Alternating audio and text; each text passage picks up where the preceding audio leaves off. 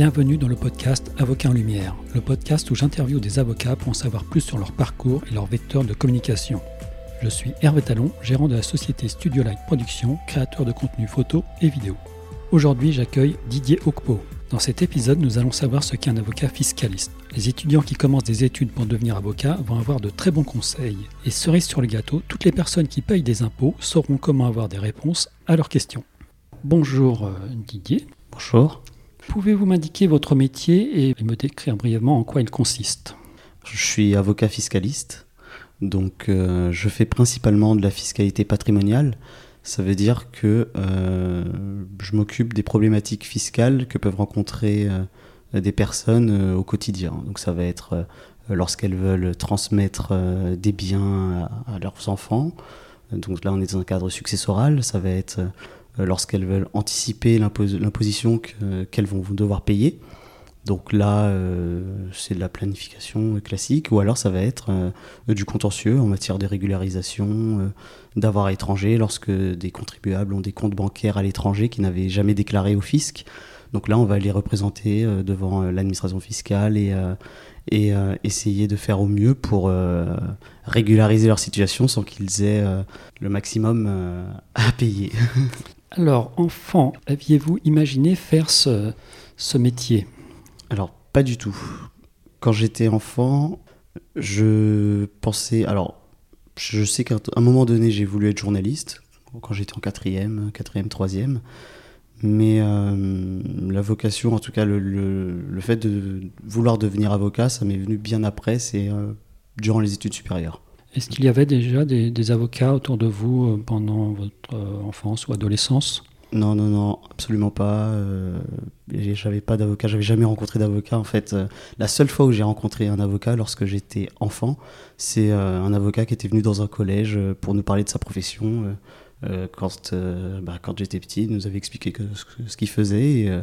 bon, j'avais trouvé ça intéressant, mais je m'étais jamais dit à ce moment-là que ça allait être mon métier. Quel est votre parcours d'étudiant? Alors en tant qu'étudiant, donc euh, j'ai commencé ma licence de droit à Paris 8 en Seine-Saint-Denis.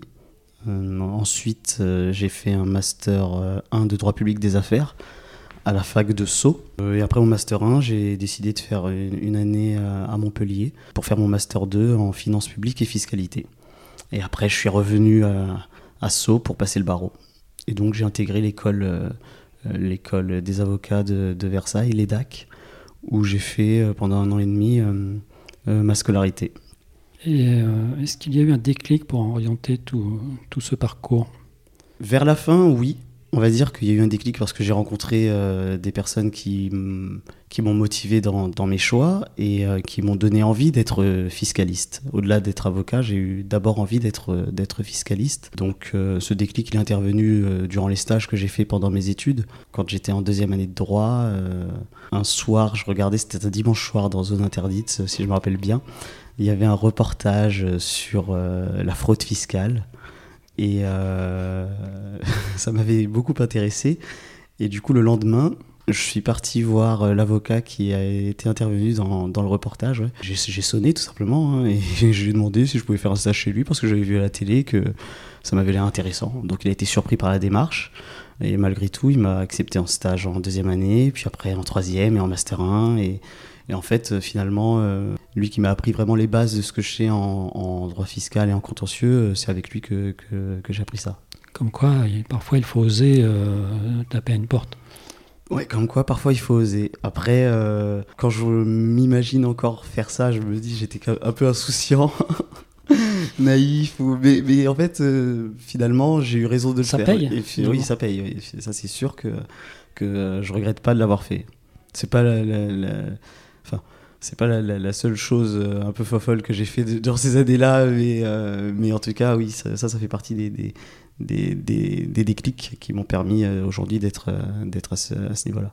Et donc, cette personne que vous avez vue à la télévision, en quelque sorte, c'était un mentor avant l'heure et qui est devenu, pour le coup, vraiment une personne, un, mentor à part entière par la suite. C'est ça. C'est devenu un mentor à part entière par la suite. Bon, ensuite, malheureusement, aujourd'hui, j'ai plus vraiment trop de contact avec lui, alors qu'en plus il est avocat, enfin je sais pas s'il exerce, encore, mais en tout cas il, n'est est pas très loin, il est dans le 16e, mais la dernière fois que j'ai discuté avec lui, c'était bah, quand j'ai eu le barreau, je lui ai dit, euh, je lui envoyé une carte de visite, une carte, euh, carte de vœux, pardon, et euh, voilà, pour, pour le remercier, et puis, puis pour commencer ma, ma, vie professionnelle. Il y a une autre personne que, que, qui m'a beaucoup aidé dans mes études, en tout cas qui m'a motivé, là pour le coup, dès ma première année de droit, c'est ma propriétaire, bizarrement. Quand j'étais étudiant, j'ai cherché euh, une chambre, euh, une sorte de, logement étudiant en fait, pour pouvoir euh, faire mes études, apprendre et ne plus être, ne plus vivre chez ma mère.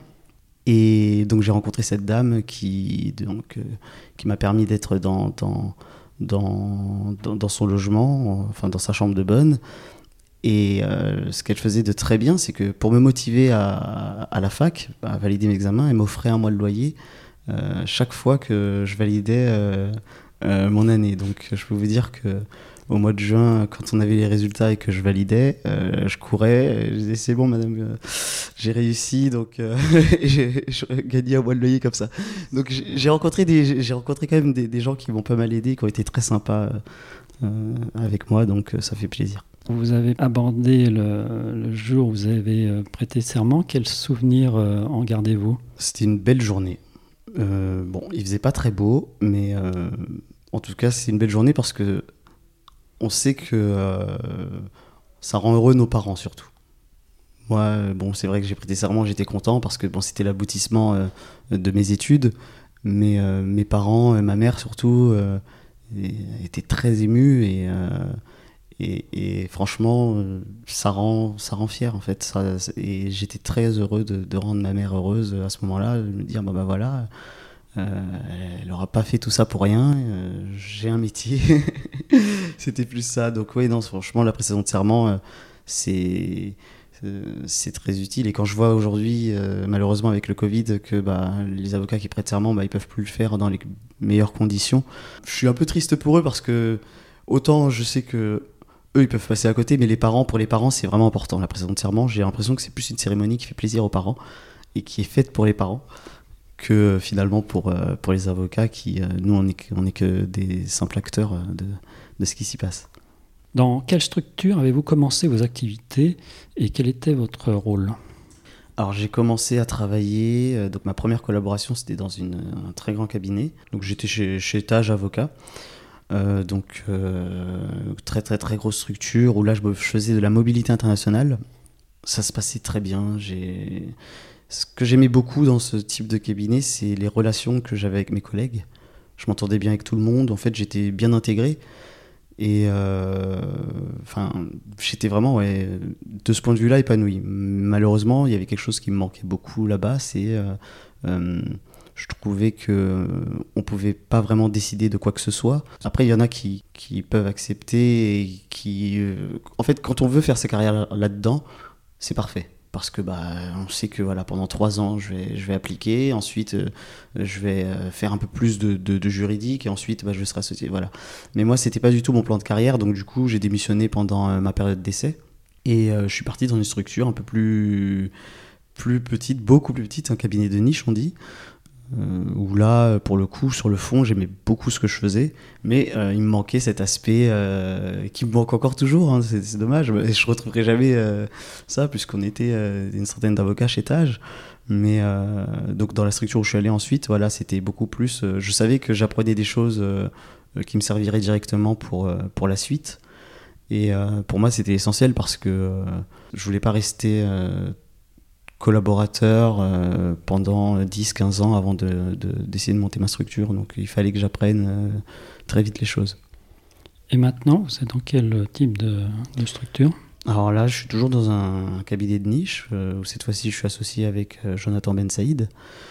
donc là, j'ai le même type d'activité que ce que j'avais dans le cabinet que j'avais avant la différence que bon, bah, la clientèle n'est pas forcément la même, où là on a plus d'artistes ou, de sportifs et autres, mais, euh, mais euh, sinon c'est mon activité est restée la même, simplement c'est dans une petite structure.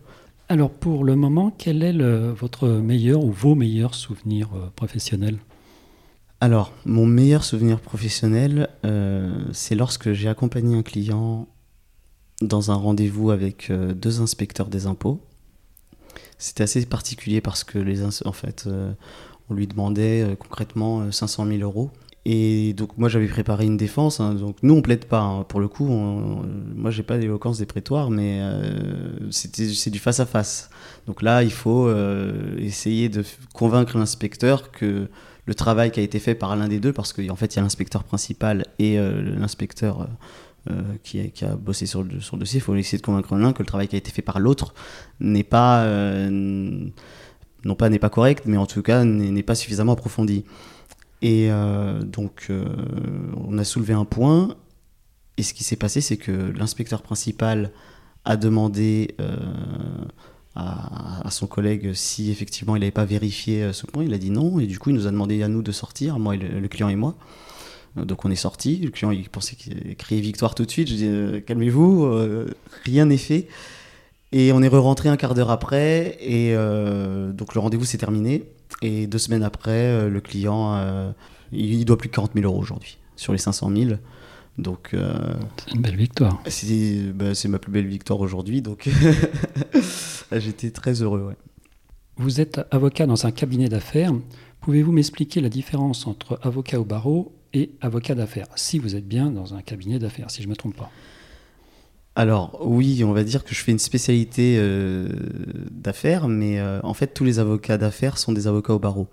c'est vrai qu'il y a une différence qu'on fait entre les avocats d'affaires qui vont euh, traiter plus, principalement les problématiques euh, des sociétés, euh, contrairement aux, avocats plutôt généralistes ou civilistes qui vont faire plus les personnes physiques.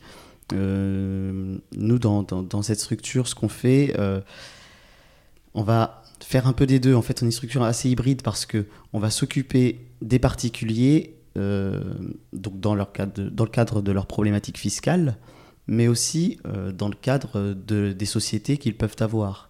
Donc ça ne sera pas des, des, firmes multinationales, mais ça pourrait être euh, euh, des SARL, des, des, des SAS, SASU. donc on fait un peu de... On est autant affairiste qu'on ne l'est pas, je dirais, en réalité, quand on fait la fiscalité patrimoniale. Parce que l'aspect familial a clairement son importance dans les relations que, que l'on a euh, au quotidien avec nos clients. Alors que l'affairiste de base, euh, normalement, vu qu'il traite que des problématiques de société, il n'y a pas d'aspect familial en réalité euh, dans, dans, dans, ces problématiques, là où nous on en a quand même, malgré tout. Merci pour cet éclaircissement, sachant que moi je ne suis pas du tout du secteur, donc des fois je me, je me pose des questions qui peuvent être un petit peu, un peu évidente pour, pour des avocats, mais au, moins ça, ça permet de, de, mieux comprendre pour, les, pour monsieur tout le monde. Vous intervenez à la faculté euh, Paris Descartes. Pouvez-vous euh, m'en dire plus? Euh, Donc en fait, j'interviens dans le cadre du semestre rebond. Donc le semestre rebond, c'est un semestre... alors d'abord, en quelle matière j'interviens En introduction au droit.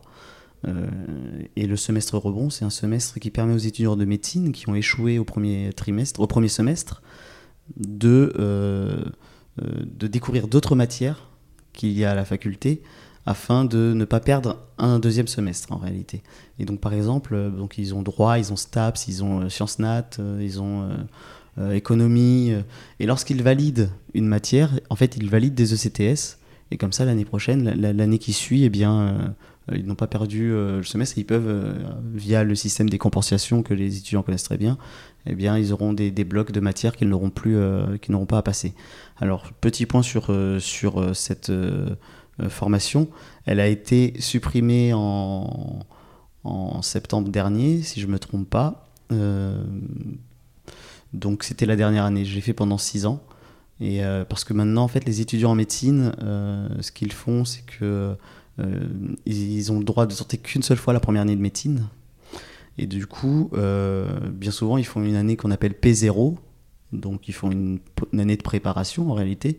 Et à la fin de leur année de préparation, ils tentent médecine. Et quand ils n'ont pas le premier semestre, de toute façon, euh, ils ne peuvent plus rien faire. Enfin, donc, euh, ils passent à autre chose. Donc, en tout cas, il n'y a plus de semestre rebond à partir de, cette année, donc de, de 2021.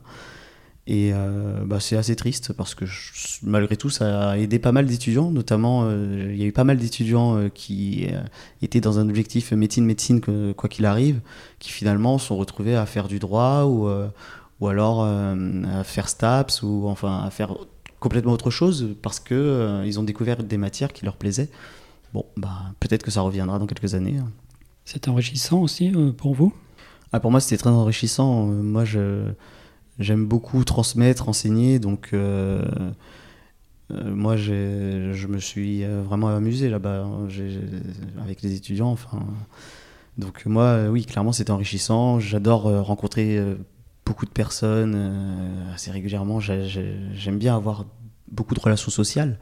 Donc pour moi, euh, c'était vraiment euh, que du bonheur. J'en garde aucun mauvais souvenir hein, de, cette expérience. Les avocats font partie des professions réglementées dans le secteur juridique. Et euh, donc la, communication est particulière. quels sont les, justement les, vecteurs de communication dont, vous disposez? Le cabinet en lui-même, on a une page sur LinkedIn. je crois qu'on a un compte sur Instagram, mais bon, qui n'est pas très actif. Mais euh, la, communication du cabinet, en tout cas, n'est pas trop euh, sur, les, euh, sur les réseaux sociaux, contrairement à, on en reviendra tout à l'heure, à la communication du blog que j'ai créé, où là, effectivement, il est plutôt axé réseaux sociaux. Mais les vecteurs de communication dont on dispose, donc en réalité, pour le cabinet en soi, ils, sont, assez limités. Mais je pense qu'à l'avenir, on, va, on sera beaucoup plus, beaucoup plus présent, notamment sur LinkedIn. Et à titre plus personnel, est-ce que vous communiquez sur votre profession, euh, vous? Alors moi oui, euh, donc via euh, Point Fiscal, qui est un blog, où là l'objectif est clairement de, faire découvrir la fiscalité à des personnes qui initialement ne s'y seraient jamais intéressées, alors même qu'ils payent des impôts et qu'ils sont concernés. donc c'est de faire comprendre en fait la fiscalité au grand public pour euh, qu'ils puissent eux-mêmes, en réalité, euh, euh, soit à leur échelle, tenter d'optimiser leur, situation, tout simplement. Parce que, en réalité, les problématiques d'optimisation fiscale ou, ou autres, les, clients qu'on est susceptible de rencontrer en cabinet d'avocat, c'est pas, c'est rarement monsieur, madame, tout le monde. Euh, donc euh, c'est des montants en jeu qui sont souvent euh, assez élevés. Alors que là, avec ce blog, en fait, c'est justement pour répondre à ce public qui est un peu oublié, qui, est, qui pourtant paye des impôts. Et avez-vous une idée des, autres canaux de communication que, qui pourraient vous, vous mettre encore plus en lumière? Alors moi, du coup, j'ai commencé à faire des vidéos sur YouTube. Donc euh, là, toujours la même chose, c'est euh, euh, pour parler de fiscalité, mais sur un ton un peu humoristique, et, mais en essayant quand même d'être le plus clair possible pour, pour que la vidéo apporte quelque chose à la personne qui la regarde. Il faut que chaque vidéo soit une expérience en fait. c'est vraiment mon, objectif. Donc moi, je sais que dans les, dans les mois à venir, je serai beaucoup sur, sur YouTube et Instagram. Ouais. C'est là où je vais où je vais m'installer. Est-ce que, est que, vous pouvez nous en dire un petit peu plus? Vous êtes sur, sur YouTube, est-ce qu'il y a un nom? Enfin, comment on fait pour vous trouver? Alors sur YouTube, tout simplement, il faut taper point fiscal, euh, P-O-I-N-T et fiscal, euh, F-I-S-C-A-L. Et euh, ensuite, bah, il y a les vidéos de la chaîne qui vont apparaître. bon, pour l'instant, il y en a trois. Qui ont été publiées en trois semaines. Donc on espère qu'à partir de 2021, on arrivera à en faire euh, une par semaine, mais euh, c'est réalisable. Alors comment faites-vous pour, euh, pour préparer vos, différents épisodes et donc les, thématiques que vous allez aborder? Alors pour les thématiques, en réalité, c'est vraiment par rapport aux questions quotidiennes que vont me poser mes amis, par rapport aux questions que je peux moi-même me poser en ce qui concerne ma situation fiscale, euh, je vais noter au fur et à mesure, ah, mais euh, je pourrais parler euh, de la solidarité entre époux, ah, mais je pourrais parler du mariage, ah, mais je pourrais parler des comptes à l'étranger. Donc je note au fur et à mesure. Et après, ça fait, je sais pas, j'ai une cinquantaine de, thèmes que, que, je pourrais aborder en vidéo. Et euh, après, c'est enrichi euh, parce qu'au fur et à mesure que les gens les regardent, j'ai des retours par mail où on me dit ah, est-ce que vous aborderez tel sujet ou, tel autre? Et euh, donc voilà comment, comment je, je, trouve mes thèmes. C'est vraiment au quotidien, en vivant ma vie quotidienne, que des idées peuvent me, me venir. Donc à titre personnel et en tant que gérant d'une société d'audiovisuel, je suis très curieux de savoir comment vous faites le tournage de, vos vidéos. Le tournage, je fais en, réalité assez euh, simplement. J'ai acheté des pieds pour mon téléphone portable. Et euh, je, mets mon téléphone portable en face de moi, je branche un micro que j'ai acheté. Et euh, voilà, je, je mets play et je parle pendant, on va dire que pour une vidéo de 6-7 minutes, je mets une heure à la tournée, mais euh, je parle pas pendant une heure. En fait, euh, je parle, je me lève, je coupe, je parle, je me lève, je coupe, euh, je redis des phrases. bon, voilà, jusqu'à ce que je trouve la, la, la, la meilleure façon dont, dont, dont, dont je m'exprime. Et ensuite, je finis. Et lorsque c'est terminé, bah, je prends mes rushs et, et je travaille dessus. J'ai vu les vidéos et je, suis témoin qu'elles sont très bien faites. Merci. Et elles sont humoristiques tout en restant, elles sont humoristiques tout en restant professionnelles. On apprend des choses et c'est, euh, bah, c'est pas facile à faire et c'est un. C'est un défi. C'est un, défi, c'est un, vrai défi, c'est un défi important, mais qui est vraiment euh, extrêmement bien réussi. Donc, euh, Merci je conseille à personne qui paye des impôts tout simplement de regarder. Un jour ou l'autre, ils seront concernés, puisqu'il suffit au pire de me demander des thèmes, et si j'ai le temps de, les traiter, je pourrais les traiter en, en 5-6 minutes, ça, se fait. Donc euh, en réalité, tout le monde est concerné par ce, ce, dont je, suis susceptible de parler sur cette, euh, sur cette chaîne. Non seulement par rapport aux impôts, mais euh, j'en ai, vu une récemment par rapport, si vous pouvez m'expliquer, les, les, dons qui sont faits. On parle de dons manuels, c'est ça? Les dons manuels et les, autres, présents d'usage. Et les présents d'usage en juste pour faire un petit teaser par rapport à cette vidéo, qu'est-ce que vous pourriez nous, dire? Eh ben, Je dirais qu'il faut faire très attention parce que, euh, en réalité, lorsque l'on donne quelque chose, en principe, on est censé payer des impôts sur ce que l'on a donné, mais ça, beaucoup de personnes ne sont pas au courant. Et, euh, mais il y a une exception qui est dans le cadre des présents d'usage. Ce sont des, cadeaux qui sont faits à, l'occasion de certains événements. donc dans ce cas-là, et uniquement dans ce cas-là, vous pouvez donner quelque chose à quelqu'un euh, sans euh, avoir à payer d'impôts. Mais euh, là encore, les présents d'usage doivent respecter certains critères. Et là, pour les critères à respecter, bah, je vous laisse regarder la suite. je pense que les gens, les, auditeurs seront agréablement surpris de, voir la, manière dont c'est traité. Alors, la langue française est partie intégrante de votre métier. Euh, moi, j'ai quelques marottes à, ce sujet, même si je ne pratique pas la langue française au mieux. Euh, non plus. quel mot ou quelle expression peu hésiter appréciez-vous euh, tout particulièrement? Quelque chose de peu usité à l'oral ou pas usité à l'oral, que c'est vrai que j'utilise bizarrement à force de l'écrire, c'est le cas échéant ou a fortiori. Euh, je sais pas pourquoi, euh, très souvent, oui, quand lorsque je m'exprime, je dis ah mais on pourrait faire ça, le cas échéant. Regarde, mais pourquoi le cas échéant, Didier? Oui, euh, désolé. a fortiori, je le dis aussi très souvent. et après à l'écrit, pour le coup à l'écrit, j'ai pas de, d'expression particulière. ah si, quelque chose que je dis souvent quand je réponds à, à des inspecteurs des impôts, je dis cette, euh, cette argumentation ne saurait utilement prospérer. J'aime beaucoup euh, dire ça. Oui, c'est lorsque je suis sûr de moi. Utilisé avec modération, mais c'est c'est très beau et euh, il y a du style et voire même du panache dans, dans, les propos. Oui, mais c'est quand je suis vraiment sûr, je sais, là ça ne fait pas utilement prospérer, donc je le dis. Donc ouais. Et à l'inverse, est-ce que, alors là, ça sera plutôt à l'oral, à l'inverse, est-ce qu'il y a des, des tics de langage que, que vous n'appréciez euh, pas trop? Euh, le seul que, qui, c'est pas que j'apprécie pas trop, mais qui, ça me fait quelque chose à l'oreille quand je l'entends, c'est quand quelqu'un dit malgré que. Euh, parce que c'est une faute de français et on m'a tellement dit quand j'étais petit, malgré que ça ne se dit pas, que quand je l'entends, mais même ça peut venir de n'importe qui en réalité. Hein, bah voilà, ça me, ça me chagrine un peu. Mais bon, j'arrive à, à passer outre. C'est toujours plaisant d'essayer de, de s'améliorer. Toujours. Nous arrivons à la fin de, de cet épisode. Y aurait-il une question à laquelle vous auriez aimé euh, répondre et que je n'aurais pas posée?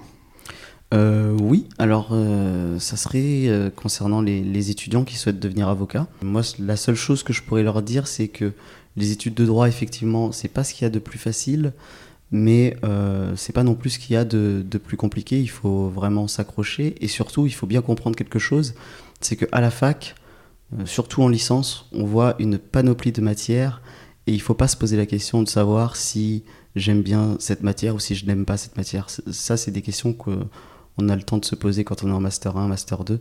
Mais quand on est en licence, euh, il faut bosser une matière parce qu'il faut le faire parce qu'on veut devenir avocat. Et il faut voir l'objectif et pas se dire ah mais j'aime pas les institutions juridictionnelles et administratives alors donc euh, non il faut vraiment euh, garder l'objectif que c'est bah, si mon objectif c'est d'être avocat bah ok je dois je dois apprendre ça je vais l'apprendre ça va durer un semestre et ensuite bah, je ferai le choix que je devrais faire lorsque lorsque le moment sera venu. Donc voilà, si j'ai un conseil à leur donner, c'est euh, garder bien euh, votre objectif euh, à l'horizon et, et l'oubliez pas parce que c'est ce qui vous permettra vraiment de réussir. C'est un très bon conseil pour les, étudiants et je pense que ça pourra vraiment les, les aider. Merci. Vous êtes fort sympathique et si on souhaite prendre contact avec vous, comment, comment fait-on? Alors, euh, si on souhaite prendre contact avec moi euh, pour des problématiques fiscales, il faut contacter le cabinet Ben Saïd Avocat. Donc euh, là, en recherchant sur Google assez facilement, on nous trouve, ou alors sur LinkedIn. sinon, si c'est pour des, questions un peu plus... des interrogations courantes en matière de fiscalité, là, il faudra peut-être aller sur euh, ma chaîne YouTube et écrire euh, dans les commentaires des vidéos la question qui vous, qui, qui vous vient et je tâcherai d'y répondre dans, dans les jours à venir. Bah, je vous souhaite le, meilleur dans votre profession et puis avec votre chaîne YouTube et le reste. Merci à vous. Avant de vous quitter, je vous invite à vous abonner à ce podcast pour ne pas manquer les prochains épisodes. Et surtout, n'hésitez pas à me donner une note de 5 étoiles sur Apple Podcast si l'épisode vous a plu. Si vous êtes avocat et que vous souhaitez participer à ce podcast, vous pouvez me contacter via LinkedIn ou mon site internet. A bientôt pour un nouvel épisode.